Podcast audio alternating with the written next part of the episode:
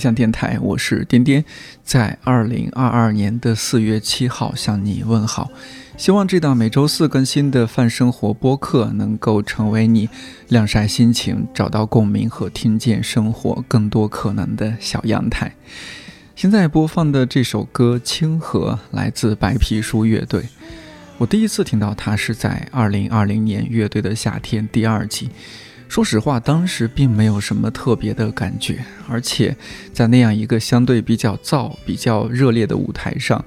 这首歌多少有点吃亏，但很奇怪，在那之后一段时间，可能一个人走在路上或者坐车发呆的时候，不自觉脑海中就会想起这首歌的前奏，然后想到它的第一句歌词：“当飞机飞过我的眼，划破夕阳的边界”，然后整个人就有种莫名破防的感觉。总之，是一首越听越好听、越听越有味道的歌。这首歌也让更多人认识了白皮书这支气质很特别的乐队。很遗憾，二零二一没有了月下，但是在同一个视频平台，很多人可能都看了另外一档节目，叫《一年一度喜剧大赛》，然后认识并记住了一些新的面孔和名字，比如去过隔壁没理想编辑部做客的六兽和蒋龙，比如冯反冯凤、冯凤王、蒋诗萌。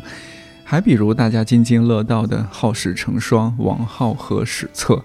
前阵子网易云音乐的朋友搞事情，做了一个特别企划，叫《诗与歌跨界文化实验合集》。一位音乐人和一位非音乐领域的表达者共同创作一首歌曲，看看会有什么碰撞。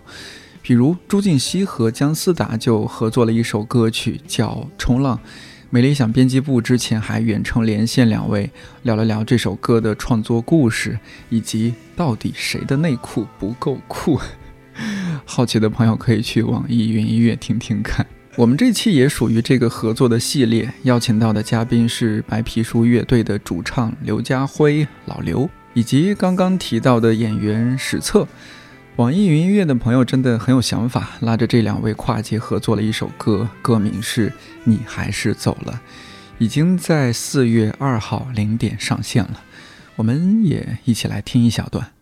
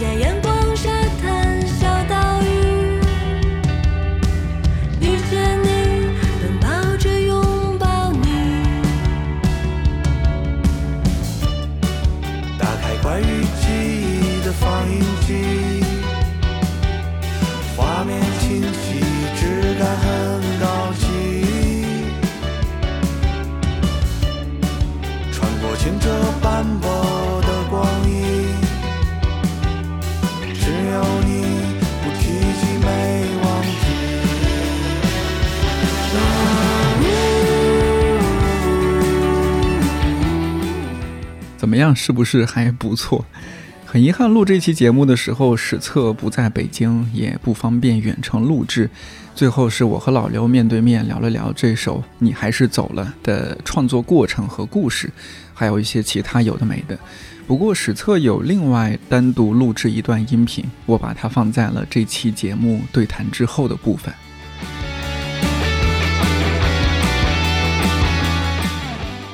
大致是什么时候就接到这样一个合作、这样一个企划的？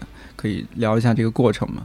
我记得是我们在拍宣传照的时候，好像是去年吧。然后我记得印象特别深，那天我们在在拍宣传照的时候，然后我们经纪人跟我说说，哎，上次那个企划的呃合作人最终定下来了，我还挺高兴的那会儿。就知道合作人是谁了。对、嗯对，那时候是刚知道，你你之前知道史册吗？我之前知道，因为我不确定你有没有看一年一度喜剧大赛，或者是我有看，有看哈。对，对他也当时是什么印象？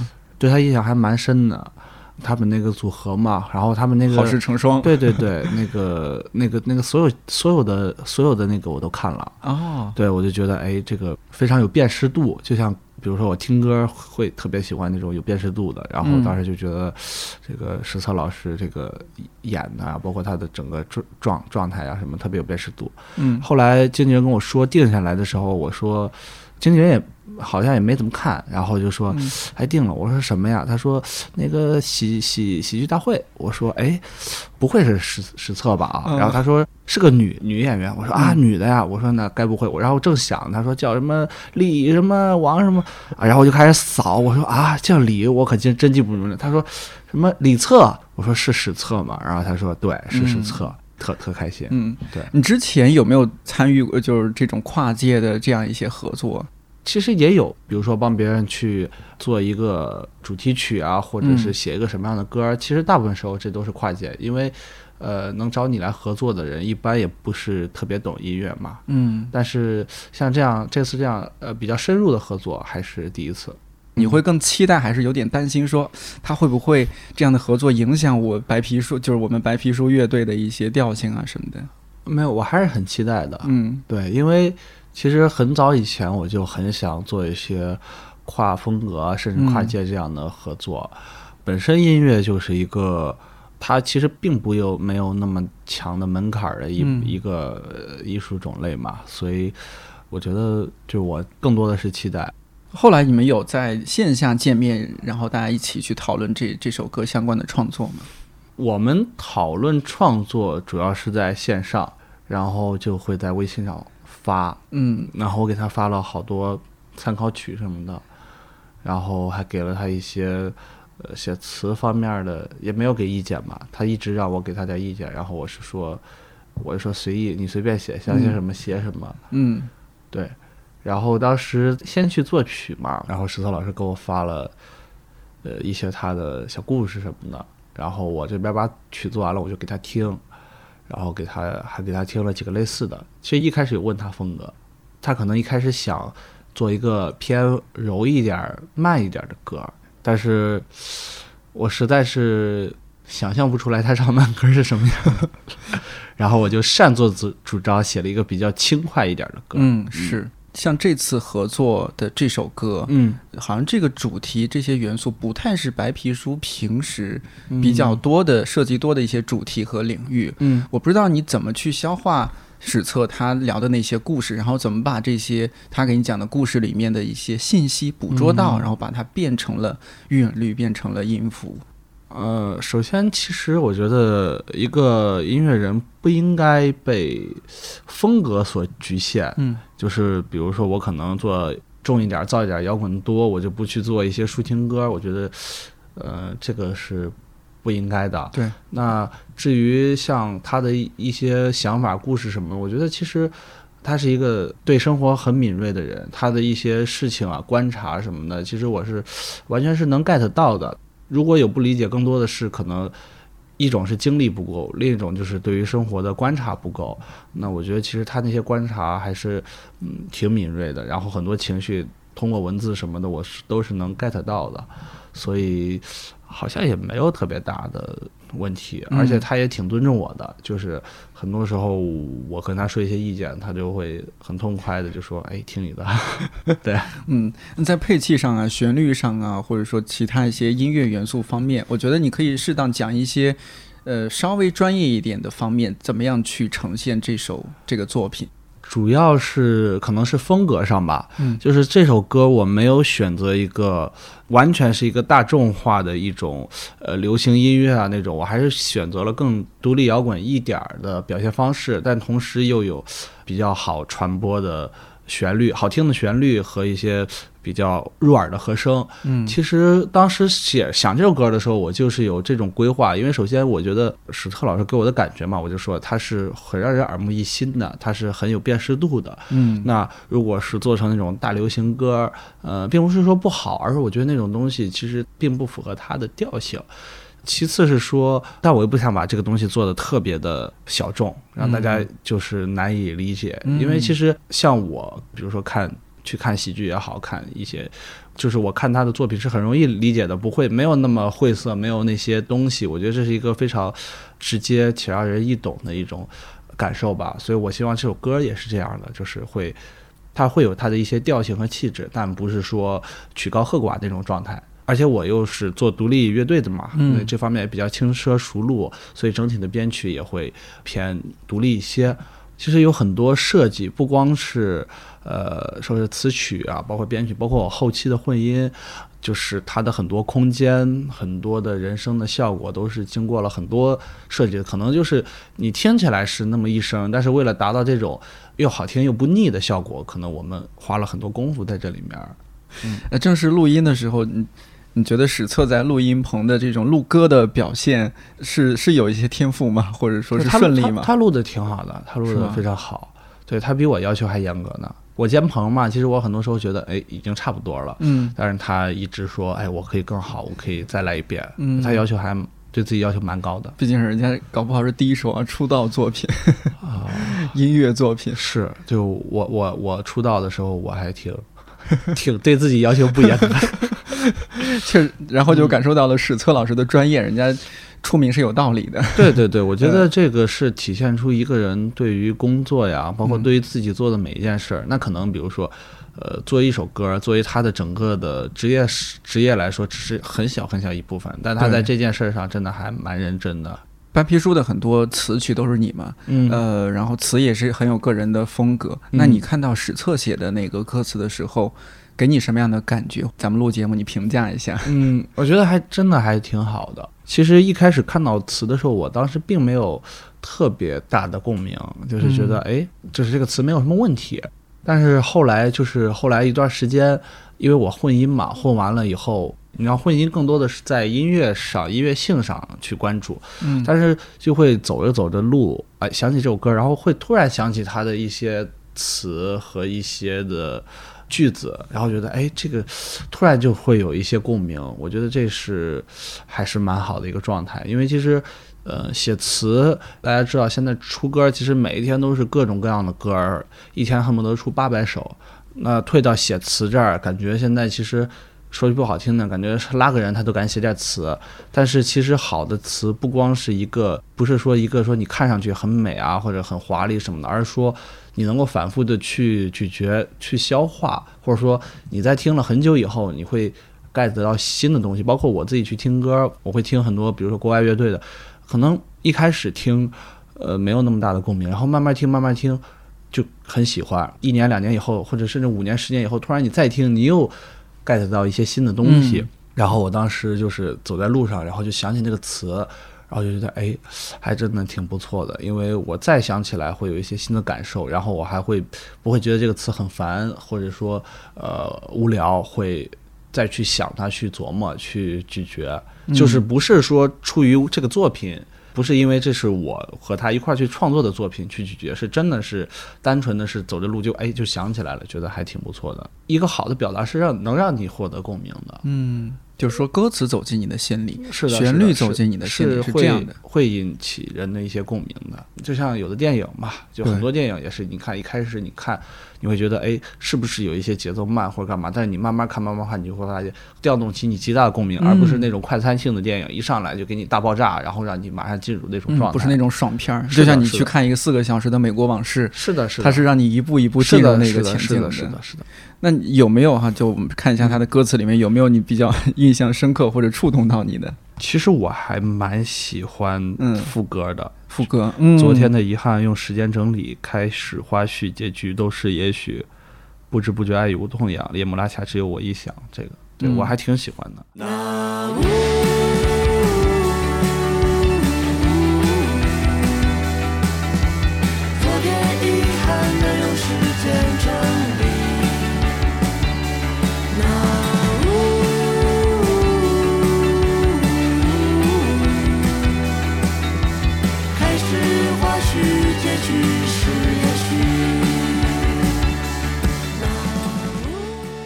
觉得这个特别有画面感。是的，你看我们这次就是网网易这次的合作，就是诗与歌一个文化跨界实验，你是代表歌这一面，嗯。然后史册是代表诗这一面，嗯，你怎么理解他的歌词？理解他的歌词的诗意啊对对对对，我觉得他他写词还真的是比我讲究多，对讲究。对，因为他的整个的词写了蛮久的。当时我给他了 demo，就是我的 demo 只有曲，然后是哼哼唧唧的，嗯。然后他的词整个写了三天两三天，而且我当时是跟他说，我说可能我们是两段主歌，三段副歌嘛。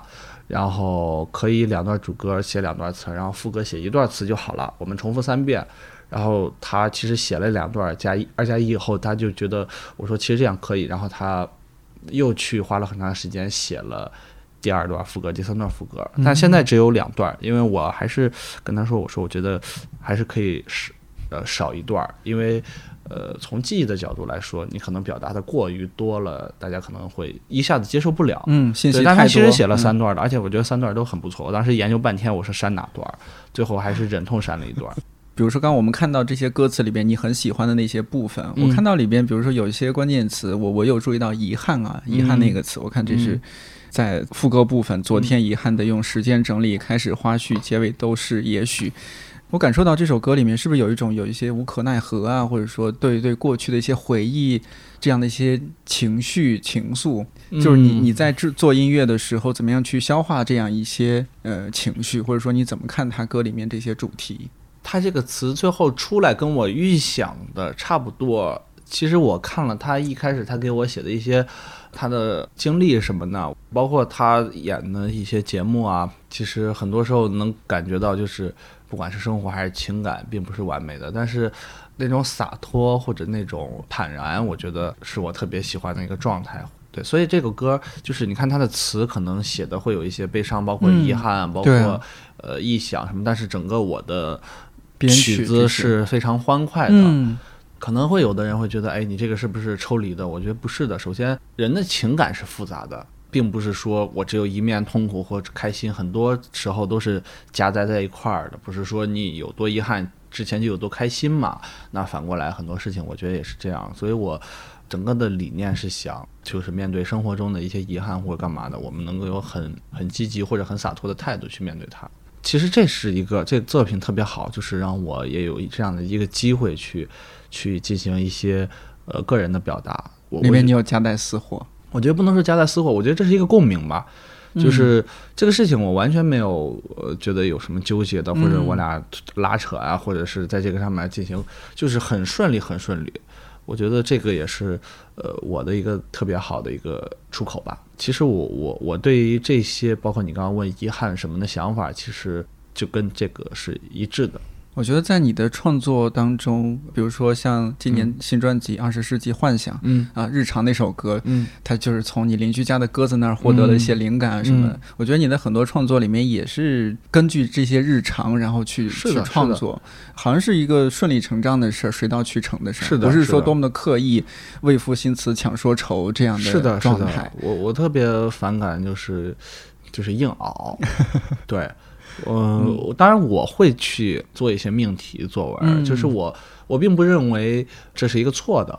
作为一个职业音乐人嘛，你肯定是会有一些就是这样的事情，嗯但是我如果说我自己，比如说我自己或者我们乐队写歌，大部分时候我是会等待它自然的发生。比如说我们专辑一拖拖了一年嘛，我们本来计划的是去年就完成了，然后我们做了整整一年，嗯，就是很大程度就是因为我会去拖着等等感觉，乐队成员也真是宠着你啊。嗯、主要是经纪公司对，经纪公司宠着你。在我印象中啊，老刘是一个比较多面的人。比如说，大家会觉得你一看，哎，好像就是一个嗯工科男，是吧？理工科学生，但是在舞台上有那么燥的那么一面。但是看微博又是一个，也不能说喜欢吃汉堡吧，就是 是喜欢吃，是吧？嗯，对，就是这样一个一个人。嗯包括我看你最近还在种绿植，是吗？对我一直有种花的习惯，哦，但是就是隔一段时间种，就是以前我上高中那会儿就种花，种完一年花花期一般是一年一期嘛，对，就是是我种了，比如说我三月份或者七月份种下来，然后隔隔半年到一年开花了，然后哦花又落了，这是一年，然后可能这一年种完花，我大概两三年就不会想种花了。然后我嗯高中种过一段时间，然后我大学快毕业的时候种过一段时间。最近在种什么吗？最近正好是春天。最近我有养一些多肉，还有养绿萝什么的。然后最近种的，呃，最近我是反季种的。我最近又开始种雏菊，但是最近是反季种的。嗯其实它应该是秋天播。对啊，对，就是想长势如何？长得还挺好的，哦特特别神奇。就是我当时播下去，我就想，那出来就出来吧，要不出来的话也 OK。然后最近疯长，就是长得很快。我我本来是用小盆子发那个芽儿，然后我想等它发出芽芽大一点，我再上大盆子里分。然后根本都没有时间给我准备，就是第一天看我说哎发芽了，第二天看已经长很高了是吧？对，我说赶紧买盆儿。因为最近赶上这个季节，最近我那个洗碗池旁边，嗯我前天晚上正在刷碗，嗯，突然发现我的视线里面有点奇怪的东西。我发现洗碗池旁边长起来一朵蘑菇。是，我上一次看到这种场景，因为我在成都读的大学，嗯还是我假期暑假回去回到学校，嗯然后看到楼道里边和我的衣柜里边长蘑菇了。但你知道北京不是太这么干，燥了，是的，是的，就打开一包薯片越放越干燥的一个城市，是的。竟然长蘑菇了。是的，是的，最近确实，我最近种花，因为我浇水都会用手抠那个土嘛，然后最近就是天天抠，天天抠，那个土老是湿的，觉得还挺吃惊的。正常应该是我感觉两三天就，如果嗯浇透的话，最多两四三四天就干透了。最近一个周去抠那个土还是湿的。老刘，我觉得你是一个就有很多经历，然后对很多方面也愿意去尝试，对我爱琢磨，哎，我我爱爱研究，对，程序员本性是吧？嗯，就是程序员也是我琢磨的一个嘛，我就觉得人生、嗯人生这么长，多做点儿想做的事儿嘛，多去尝试尝试。呃你觉得自己是一个有诗意的人吗？我觉得我还好吧，对我觉得什么是失业？我觉得我嗯其实特别羡慕那些就是、就是他会做出很多想法之外的事儿的人，我觉得那种人特别有诗意。就是意外的、意料之外的。对我其实我觉得我做大部分事儿都是有迹可循的。嗯，就是怎么讲？你会说，哎，你你又做音乐、做摇滚，然后又理工男，然后突然又养绿植。但其实，如果说你跟我特别特别熟的话，你会发现这个很很很正常，太正常了。对，嗯就包括你看我做绿植，我平时喜欢做小手工啊，或者哦是 我家有个大柜子，两三箱电烙铁、电焊、电钻什么的，就是为了做这些的。但其实就是我我喜很喜欢去做，包括我家的针线，哦我有时候会缝袜子之类的。你到现在还会缝袜子？是的，是的，就我觉得这就没有什么可以惊奇的事儿嘛，对吧？一个养绿植的人，然后又喜欢做点手工，就平时玩这些东西，他会缝袜子，这是很很正常的一个逻辑嘛。但我真的是会遇到那种，他就是忽然突一拍脑子说我要干什么干什么，干一个特别不一样的事儿的人，嗯我觉得那还蛮诗意的。我觉得我还好吧，嗯，我觉得我有很认真的去生活，但是失忆还好。如果我干什么特别奇葩的事儿，那大概也就是喝醉酒了。哎，可能真的是我们今天第一次见面啊，就是你，嗯你突然在我面前聊这些事情，然后自己说自己是一个挺生活的人，我在想到那个在台上唱老鼠的 刘家辉，我觉得好像哎，这是两个人。大家都以为我天天是那种在房子阴沟沟里，嗯那个研究怎么怎么充满了恨意、啊，对对对 拿着棍子在那里想 想杀人那种状态是吧？嗯，但是嗯当然了，也有比如说像呃《清河》这样的歌，嗯一开场它的旋律，包括它的歌词，嗯在我看来还真是很有诗意，嗯就一下子把我带入那个场景。我感觉老刘好像是在一个黄昏，目视着什么飞机飞过或者怎么样，嗯在那儿那、矫情的文艺呢。没有啊，其实就是这个事儿就是日久生情嘛。真的就是每天我骑电动车路过那儿，也没有特别的坐在那儿看，也没有特别的在那里感受。但是你你你总是去那个地方，其实它是一瞬间，就是你会突然想想起来那个地方是非常美的，然后你就会把这一瞬间无限的放大。就我说的，对于生活也好，对于作品的敏感嘛，可能假设换一个人，他在那做，可能做一天，他就觉得这这这还挺好的，或者有的人他可能只要过去，他会觉得这个地方特别美。比如说我有一首歌，我说写的是鸽子嘛，嗯，日常那首歌，对，就是我看到那个鸽子的第一反应，我就说他们那在在那里说什么话呢？在想，咕嘟咕，对，因为很多鸽子它会并排的站在那儿，对对对然后我就会想，我说你看我们现在说话面对面的一群人在这儿说，那那群鸽子并排站，他们会不会也在那里叽叽喳喳的说什么？然后就是想象他在说什么，然后做的这样的歌嘛，这算诗意吗？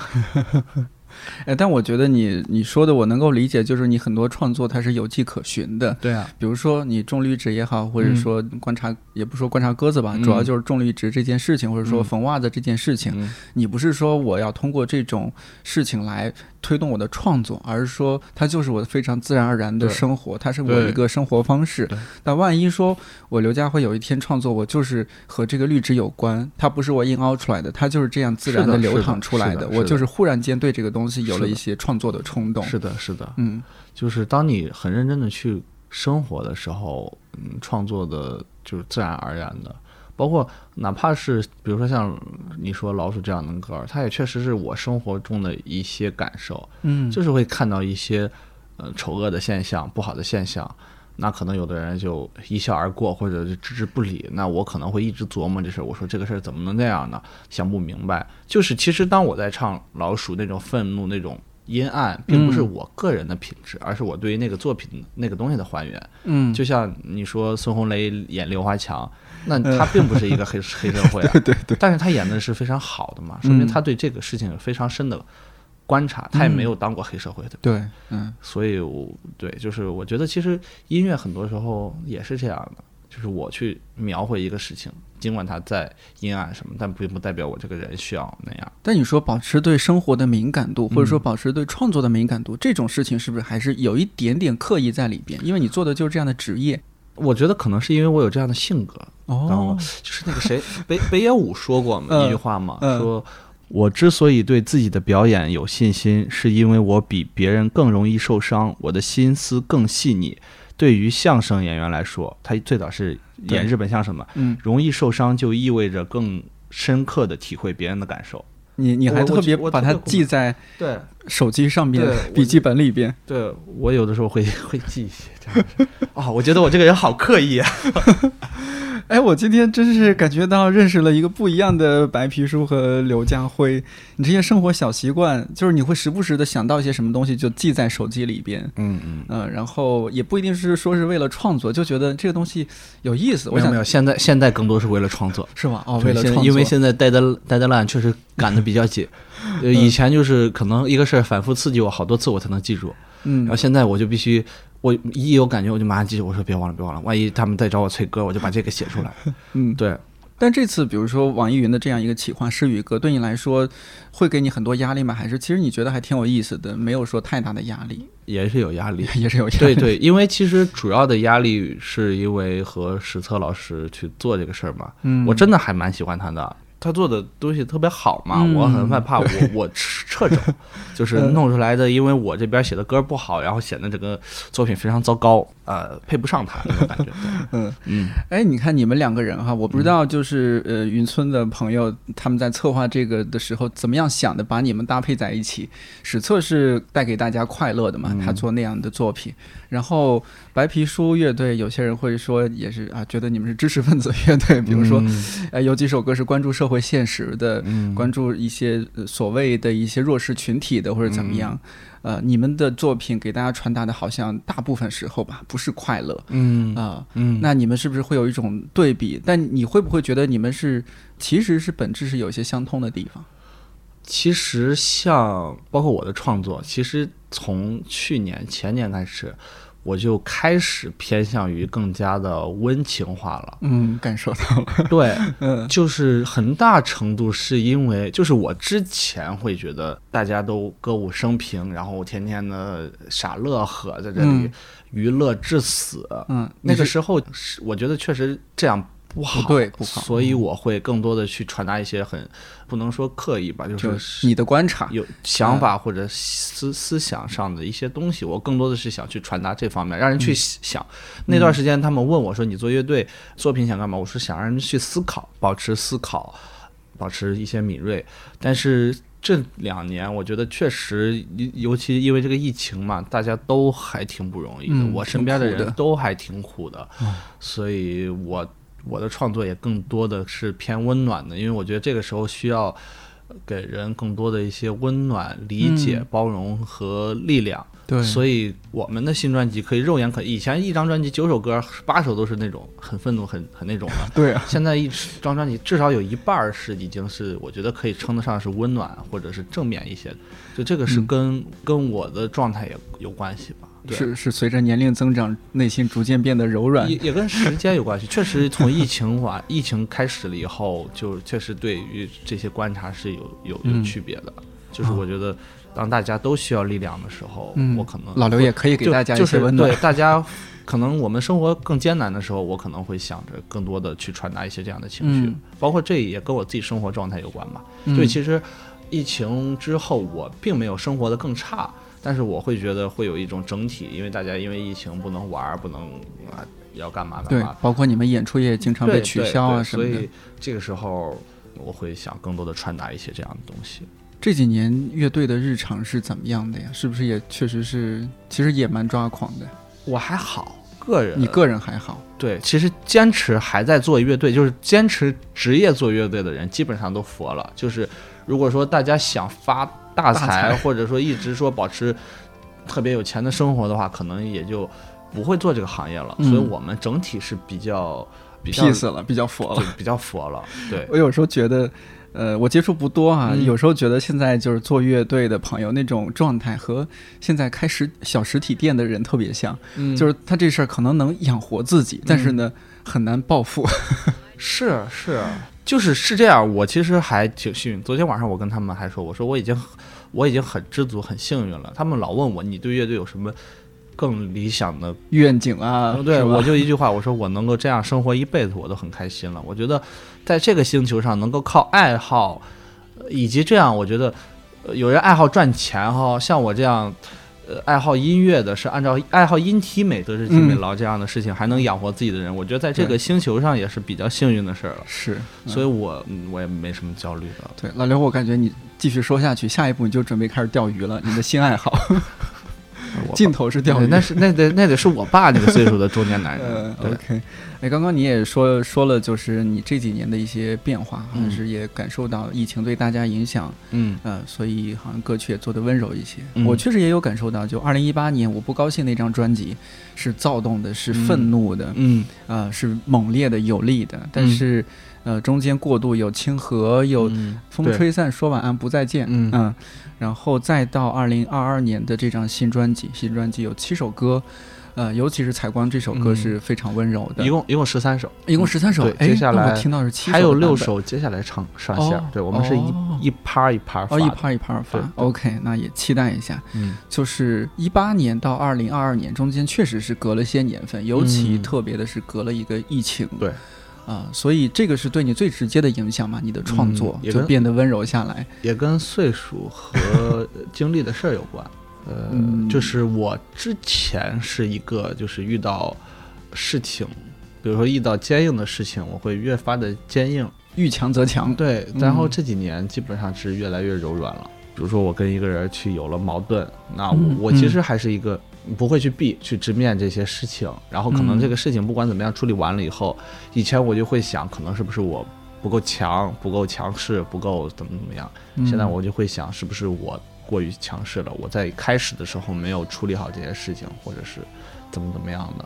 再比如说，我之前，比如说，假设我想要做一个什么事情，然后我之前就会做不好，我就会想，是不是方法不对、手段不对啊，或者干嘛的？嗯现在就会想，可能就是缘分，缘分没有。嗯，就就会觉得很多事情都是缘分嘛。嗯，所以就更佛一些。嗯嗯对我我确实在有看一些跟佛佛有关的书，对。哦，就让自己内心更 peace 一些。哦，他真的还挺有道理的。嗯，对对，我我有时候会会嗯看，嗯我之前有看到音乐行业一些老师或者说大佬们，他呃，我忘了是哪一位呃嗯说的这样的话，他就说，呃，疫情这几年确实对整个音乐行业来说影响特别特别大，尤其是一些小乐队啊，什么是很重的打击，少了很多的机会去让更多人看到自己。嗯。呃，但是或许也是一个比较好的时机，嗯。就是嗯，比如说哈，现在大家会说，哎，华语音乐什么如何如何之类的哈，就觉得嗯。嗯不太行了。但是，呃，他说其实或许这是一个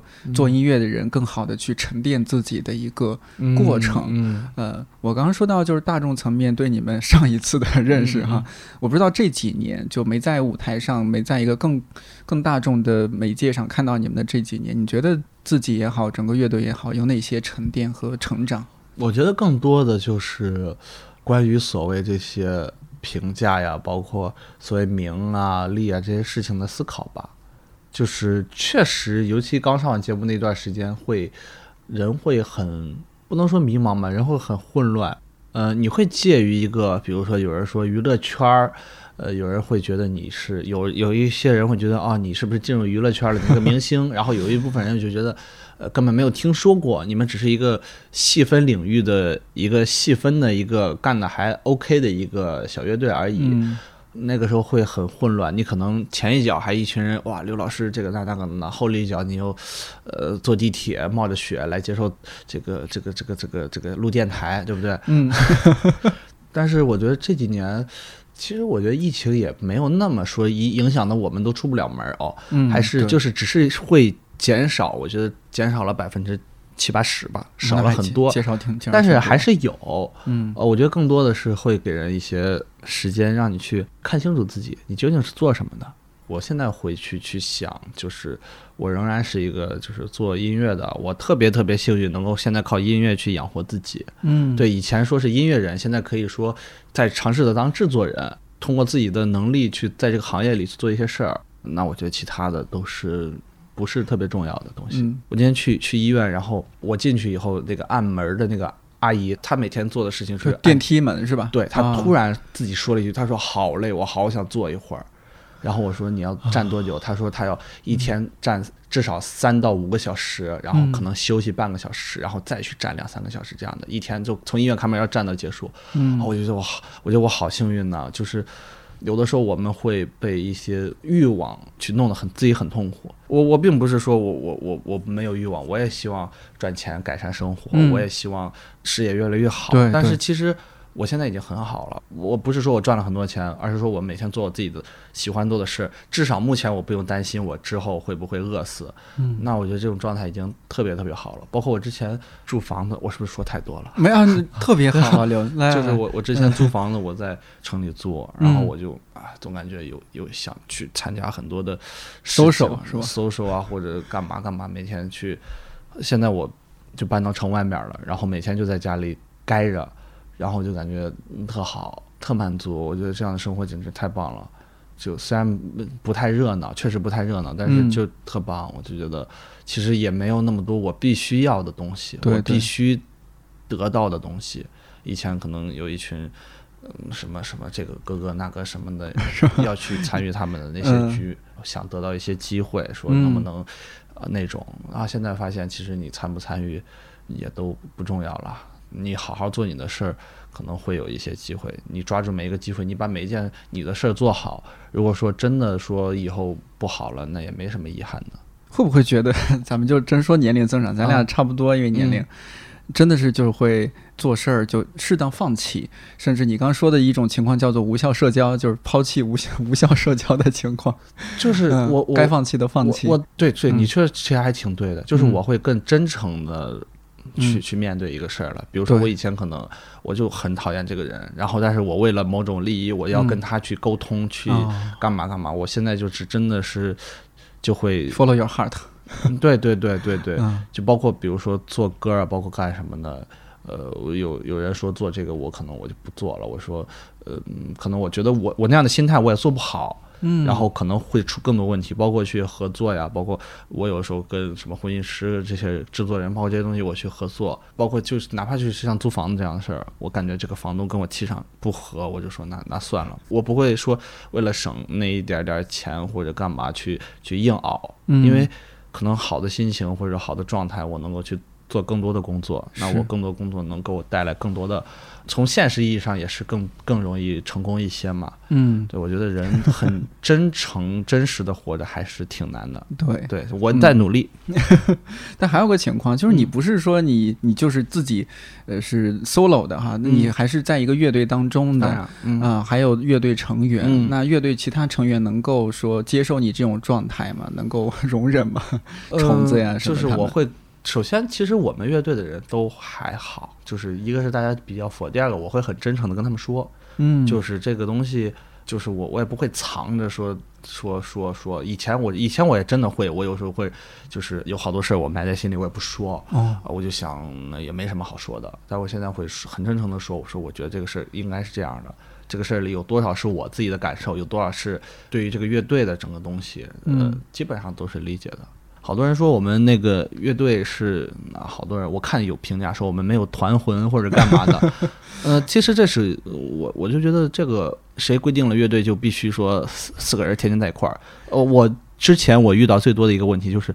你出来为什么没有带着虫子？就不是说什么录节目还是干嘛的啊？就是嗯我去酒吧喝个酒，然后他说：“哎，你是老刘吧？”我说：“哦。”他说：“虫子怎么没来？”然后我就说：“我说嗯，下班了。”对，就是我们并不是一个说天天要绑在一块儿，说是隔三差五要见一面的。这对于我们来说都挺舒服。我们四个人嗯，有四个乐队，就是除了白皮书以外啊，嗯包括我也有自己其他忙的，我我事儿更多了，制作哦呀、混音呐、乐队什么的。然后他们仨都有他们第二个乐队，然后我们吉他手应该有仨乐队，仨四三四个乐队了。我们贝斯手有一个他自己的乐队，虫子去年也是跟那个谁谁那个乐队一块儿，反正就是每个人都有自己的事儿，嗯然后我也不会逼他们。对，这也是一个行业里现在常态吧，就像是大家会调侃哈摇头，然后来回跑。对呀，对呀，嗯我觉得这挺好的呀。嗯我干嘛要天天弄到一块儿呢？嗯，对，而且我们其实生活上我们也没有说是天天的抱抱着团儿一块儿的，每个人都有每个人的性格。对而且其实当时虫子来乐队的时候，我也包括我们每个乐手来，我也跟他说，我说咱们先做同事，再做朋友，先把工作事儿，因为我们俩今天认识，不是说我俩喝大酒关系特别好，而是说我们通过各种渠道了解到对方的。呃，我需要，我可能需要一个乐手，他可能需要一个想要一个乐队，然后我们都对对方的工作是认可的，然后我们来合作。那我们一定是先是做一个同事，那同事做得好，我们可以慢慢成为朋友，但是、嗯，但是没必要说我们为了当朋友，对吧？那你嗯可能你有下班了，你也有不想天遇到的人，天形影不离的也对没必要。对嗯你可能你下班了，你也有不想见的同事，其实跟大家都是一样的。对，我觉得这样也有一些好处。一方面是，比如说你们现在乐队四个人，我们一会儿分别介绍一下啊，嗯他们你们现在怎样的阵容。嗯就一方面，大家分别有自己的乐队或者自己的一摊事儿去做，嗯其实也可以吸收不同的养分嘛。我觉得这一点。嗯是吧对，另一方面，能够说大家哎该合在一起去排练或者嗯创作的时候，那就在一起。对，那其他时候大家各自做各自的，这也是能够让大家放松。是的，是的，做音乐也好，不管是或者说做很多职业，放松是一个特别重要是的，品质是的。，你时时刻刻紧绷的，然后各种是吧规定啊什么，这反而就不对了。这是的，个事儿，是的，chill，chill，我也是新学的词儿，嗯 新学的以以以前词汇量不够，从你口里说出这样来，让我也有点儿，我确实是对你你们刻你这个板印象刻板印象太重了。太重了，太重了。突然看你说 chill 这种，嗯但这是大家现在比较缺乏的。对嗯，尤其在我觉得嗯在很多大城市工作生活的人还蛮难的。对对对，白皮书的很多音乐，呃，反正过去这几年我们看到的，其实很多时候都是对于社会的一些嗯。呃反应嗯。啊，你对他的一些你的一些思考在、嗯。在里边，嗯。呃，包括新专辑，哎，其实我还想问你，就新专辑叫《二十世纪幻想》，嗯，我没太明白，因为我们现在是 二十一世纪，对，呃，就这个这个标题它是有一种对比和反冲的，嗯。呃，你你要说二十二世纪幻想，它是合理的，但是对于一个过去的世纪，你说是嗯。幻想，嗯。呃，能不能稍微解释一下？嗯，我觉得更多的是对过去的幻想，就是嗯因为我们现在二十一世纪是深刻受二十世纪塑造的嘛，对，那这个只是一个节点的事儿。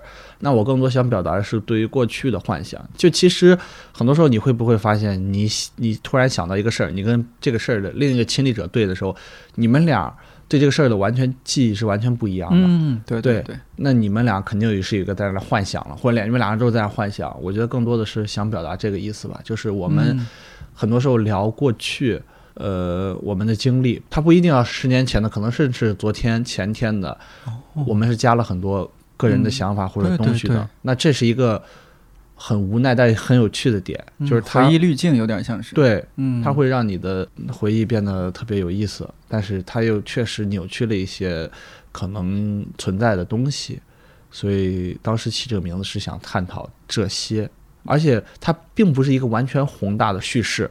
它并不是说这个世界是什么，它当然有一部分是聊这个世界，聊呃那些乱七八糟的吧，对吧？你脑子里的怪东西，对，但是也有一些很多的，就是比如说像我说的那个日常那个歌儿，就聊就是聊我我想象的那个鸽子，或者说接下来的歌儿，很多有很多就是我前段时间发生的事儿。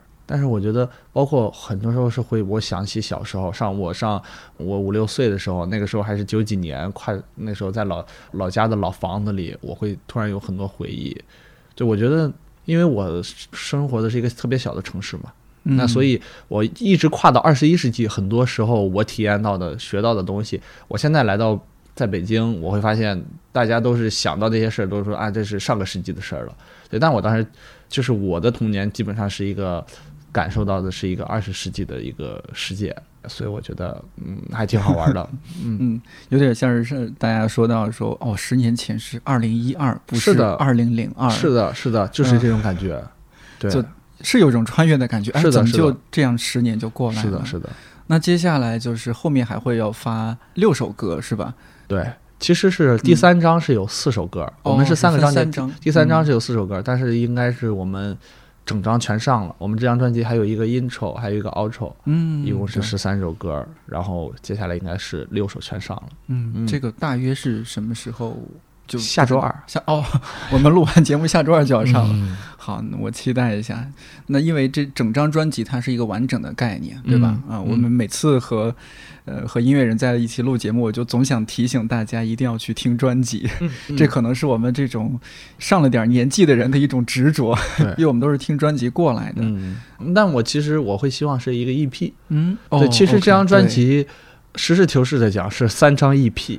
哦，对，但是可能就是公司想让我发专辑嘛，我正好有三张 EP，然后我就逮到一个专辑里了。哦，对，所以这个叙事特别宏大嘛，就多大的事儿都能 扯到一起。嗯，但它里面是有大事儿有小事儿。嗯，对，所以其实你按章节去听的话，就还蛮合理的。嗯，对，OK，嗯。我有一点点担心，就是看理想的一些听友还没有嗯那么熟悉白皮书，呃，因为我特别惊讶的发现，嗯。就是呃周围有些朋友甚至还没有看过《月下》嗯。就这个人确实是大家是关注不同的领域嘛。嗯。那呃，我们最后也趁这个机会介绍一下，就是白皮书乐队现在的一个团员的情况嗯。啊、然后大家接下来如果说有一些演出计划，也可以正好预告一下。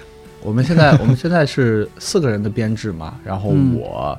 吉他手子瑶、贝斯手阿惹，还有鼓手虫子，我们四个人。然后我们接下来，如果不出意外的话，我们四月份应该会开始一全国巡演。嗯然后主题就是我们刚发的新专辑。但我觉得大家都听到这个节目了，可以多先去听听我我我们和史策老师这个合作的单曲。如果觉得这个还挺好听的，可以再关注一下白皮书乐队。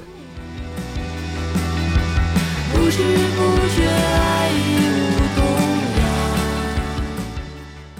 Hello，看理想电台的听友们，你们好，我呢是史策，因为我最近在剧组里嘛，所以没有能参加这次的现场录制。对，哎呀，这一次这一次是我第一次去创作这种歌词。上一次呢，可能是大学的时候吧，因为我们有做那个原创音乐剧，所以要自己来写词。但是当时呢，老师帮助了我们很多。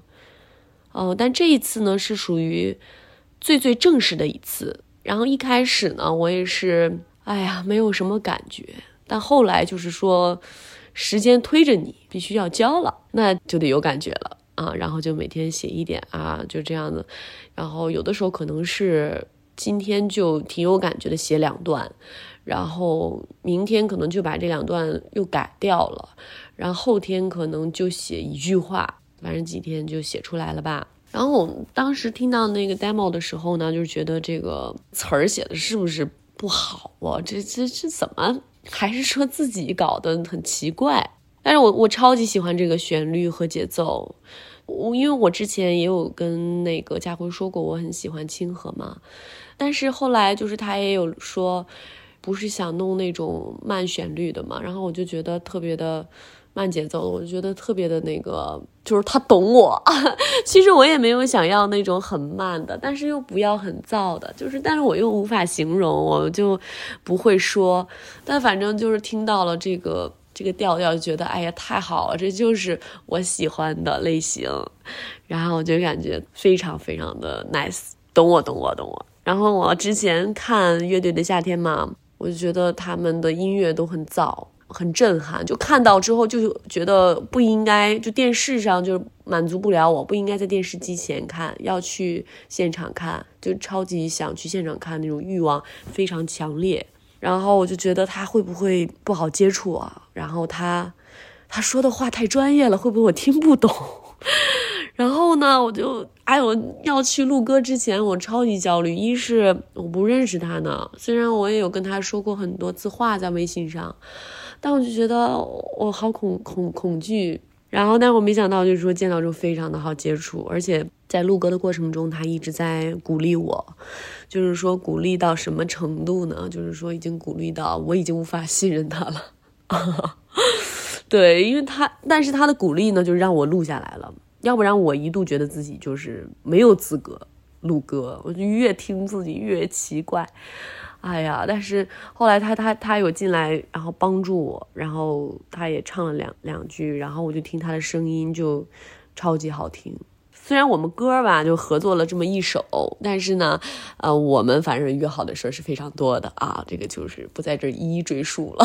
对，但我我要非常感谢这次机会，因为我如果没有这次机会，我可能都不会认识他，因为他他是这个。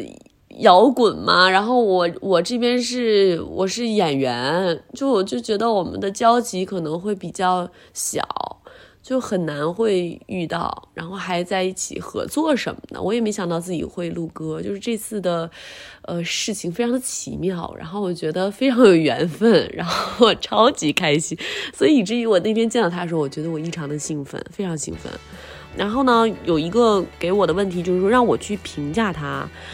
但我不太会评价人哎，但是我我只能说我自己吧，我最喜欢的乐队就是白皮书，从此一直到以后，好不好？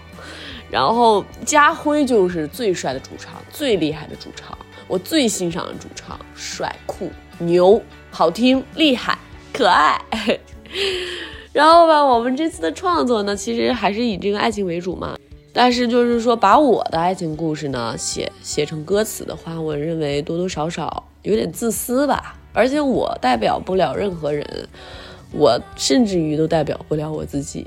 就可能再过个十年，嗯，十年有点长，可能一年两年，或者明天，可能都会不一样，事情都会不一样。所以就我都代表不了我，就是还是说。嗯，希望写一个比较有共性的，就是可以听到这首歌的时候呢，去享受这个旋律，然后某一句歌词呢，可以让你想到某一个人，或者属于你们，或者你自己的某一段时光。我觉得爱到最后吧，我觉得可能我也没有办法去怎么看待它，但是。我认知的应该怎么去做呢？可能是包容和理解吧。就是毕竟世界上没有两片同样的叶子，哈 哈我们人也是一样。再相像的人，或者有的可能是互补在一起的，会很不相像。那我们做到的其实是多站在对方的角度吧，包容理解，然后要沟通，多沟通，他就能做到包容理解。然后一个比较高级的爱就是陪伴吗？是最长情的告白。更高级的可能是成全，成全对方的爱，成全对方的梦想，成全对方的成全吧。我觉得这就是我对爱的理解吧。以上呢就是关于我的部分，然后感谢大家收听，嗯，还有就是新歌上线了之后呢，希望大家可以多多听，然后呢帮我们去推荐一下，如果你喜欢的话啊，感谢感谢。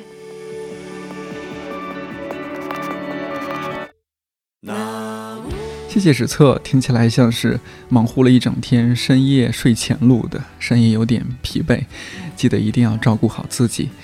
也感谢你收听本期由网易云音乐和看理想还有微博联合策划的特别播客。意犹未尽的朋友，可以在网易云音乐搜索收听白皮书乐队和史册带来的跨界合作歌曲《你还是走了》。节目中我们提到的白皮书乐队新专辑《二十世纪的幻想》，一共十三首歌已经全部上线了，也可以去听听看。这个月还会有另外一期合作播客上线，歌曲我现在听到的还只是 demo 版本，但已经觉得非常好听了，期待最终版。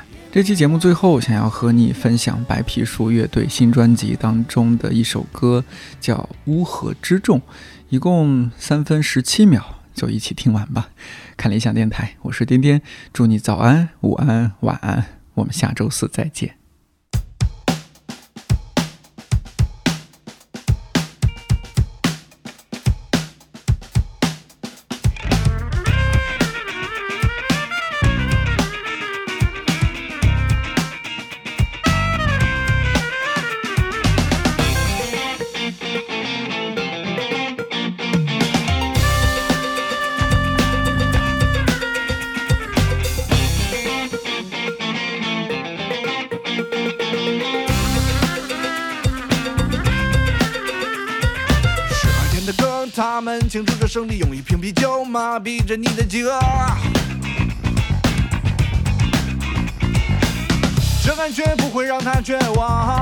他们没有了明天，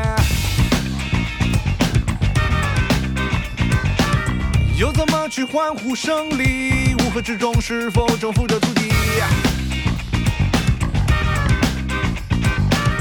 蛊惑他人，麻痹自己，庆祝自己终于一无所有。